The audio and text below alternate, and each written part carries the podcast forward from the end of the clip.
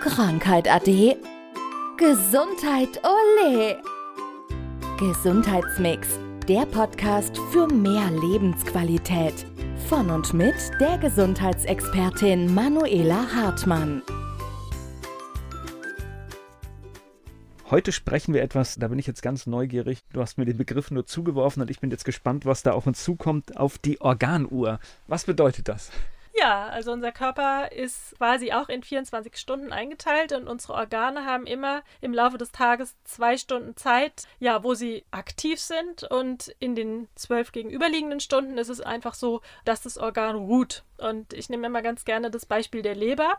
Und die Leber ist nachts zwischen 1 und 3 aktiv. Und wenn jetzt jemand, ich sage jetzt mal in Anführungszeichen, eine Leberschwäche hat, dann ist es ganz, ganz oft so, dass er eben nachts zu dieser Zeit dann wach wird daran kann man sehen, dass eben dieses Organ eine Unterstützung braucht. Also wenn du jetzt zum Beispiel regelmäßig jede Nacht um 2 Uhr wach wirst, ja, dann kann man da mal hinterschauen, wie man deine Leber unterstützen kann, dass du dann nachts einfach wieder gut durchschlafen kannst. Und so hat jedes Organ seine bestimmten Zeiten. Ist das immer die gleiche Zeit oder verschiebt sich das auch, weil ich meine, Menschen arbeiten nachts zum Beispiel? Ist es bei denen dann anders? Ja, also die Zeiten sind grundsätzlich immer gleich. Da kann man dann gegebenenfalls auch mit Essen drauf achten. Also wenn jetzt jemand Schichtarbeiter ist oder so, der hat ja generell einen ganz anderen Rhythmus, anderen Schlafrhythmus, anderen Essensrhythmus und ja, da gibt es dann schon ja das eine oder andere, was zu beachten ist. Das musst du mir gerade mal helfen zwischendurch. Das heißt, du hast jetzt die Leber als Beispiel genannt. Das heißt, es gibt dann Organe, die eher nachts sich zeigen und andere eher genau. tagsüber? Okay. Genau, tagaktive Organe und nachtaktive. Okay, was sind denn die tagaktiven Organe?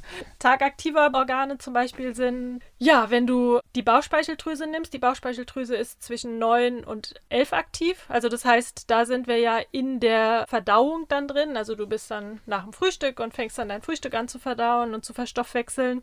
Und da ist es dann eben so, dass wenn du eine Vorstufe zum Beispiel zu Diabetes hast oder wenn du generell mit dem Blutzucker Probleme hast, dann kann es sein, dass du da schon so in deine erste Müdigkeitsphase des Tages reinkommst, obwohl du ja im Grunde gerade erst aufgestanden bist und hellwach sein solltest. Und da kann man dann eben dann auch schauen. Also wenn du das so als Phase hast, wo du schon wieder so ein bisschen müder wirst, kann man da mal dahinter schauen, was bedeutet das. Ich finde das, wenn ich, wenn ich das so höre, ziemlich spannend, weil es zeigt ja, dass wir so einen durchaus vorgegebenen Rhythmus haben, mit dem wir eigentlich leben sollten, genau. aber unsere ganze Lebensart spricht komplett dagegen, ne? Ja, so ist es. Also es ist eben morgens auch, dass morgens der Magen aktiv ist. Oder ja, was auch sehr, sehr häufig auffällt, das ist ja die Zeit des Dünndarms. Also das ist zwischen 1 und 3 Uhr mittags und das ist ja in der Regel auch die Zeit, ähm, wenn wir Mittag gegessen haben. Und da ist es eben dann so, dass unsere Verdauung dann ja angeregt wird und je nachdem, was wir gegessen haben, sind wir dann entweder im Koma nach der Mittagspause, weil wir einfach zu fett gegessen haben, zu viel gegessen haben.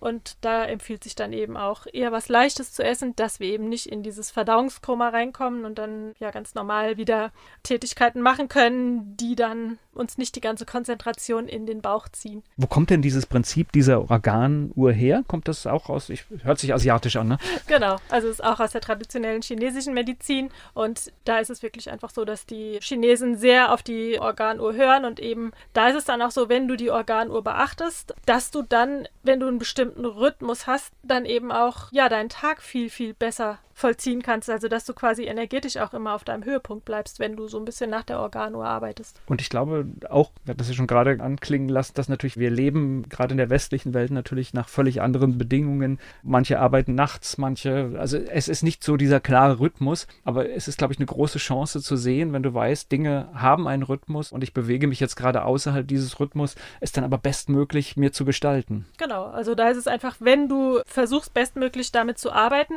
dann kriegst du natürlich natürlich auch wieder eine ganz andere Lebensqualität, weil du zum Beispiel nachts viel, viel besser in der Nachtruhe reinkommst, weil du viel besser schläfst, weil du auch in den Tiefschlaf reinkommst und dadurch dann natürlich am nächsten Tag eine ganz andere Regenerationszeit hattest und somit dann viel fitter deinen Tag auch gestaltest. Und ich hatte das vor kurzem eine Patientin, die komplett gegen ihre Organuhr gelebt hat und wir haben es wirklich geschafft, dass sie innerhalb von sechs Wochen in ihre Uhr reingekommen ist und die ist auf einem ganz anderen Energielevel. Sie sagt, sie schläft auch nachts viel, viel besser.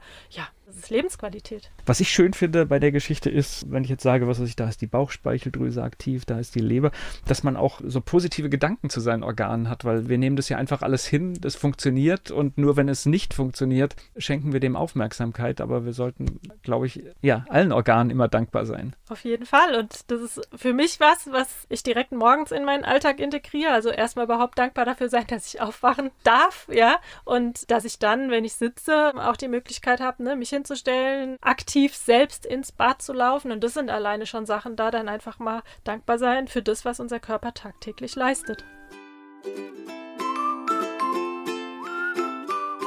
Das war Gesundheitsmix, der Podcast für mehr Lebensqualität. Von und mit der Gesundheitsexpertin Manuela Hartmann. Die im Podcast dargestellten Inhalte dienen ausschließlich der allgemeinen Information. Sie stellen keine Empfehlung oder Bewerbung der beschriebenen oder erwähnten diagnostischen Methoden oder Behandlungen dar und ersetzen keinesfalls die Beratung durch Therapeuten. Bitte wenden Sie sich bei gesundheitlichen Fragen oder Beschwerden immer an die Therapeutin oder den Therapeuten Ihres Vertrauens.